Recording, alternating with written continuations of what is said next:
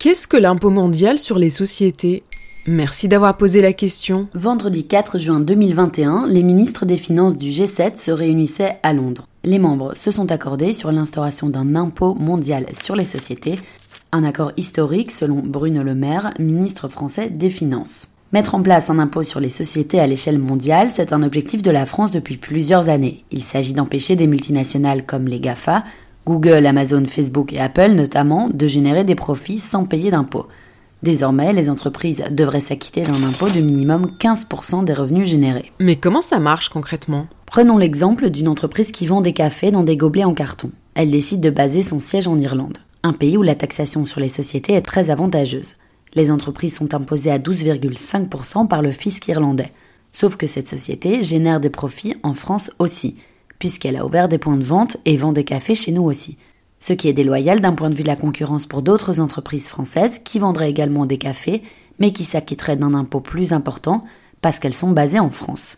Désormais, le fisc est en droit de réclamer 2,5% d'impôt en plus à cette entreprise pour qu'elle atteigne le seuil minimal des 15%.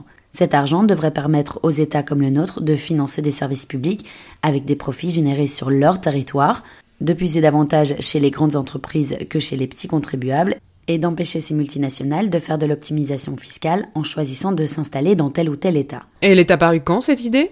L'idée a germé il y a bien longtemps. À l'origine, elle ciblait surtout les sociétés qui produisent des services immatériels. Une pub sur un réseau social, des vues générées par des vidéos, des livraisons sur une plateforme. Le projet avait été porté par l'Organisation de coopération et de développement économique, l'OCDE. Il s'agissait de viser les entreprises dont le chiffre d'affaires dépassait 750 millions de dollars. Mais son élan avait été freiné par l'administration américaine de Donald Trump, qui avait plutôt intérêt à protéger ses entreprises, pour la plupart américaines, contre toute entrave à leur développement.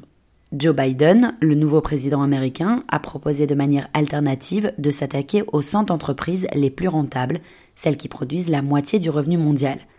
Le G7 n'a pas encore tranché, mais il a évoqué dans son communiqué de cibler les multinationales les plus profitables.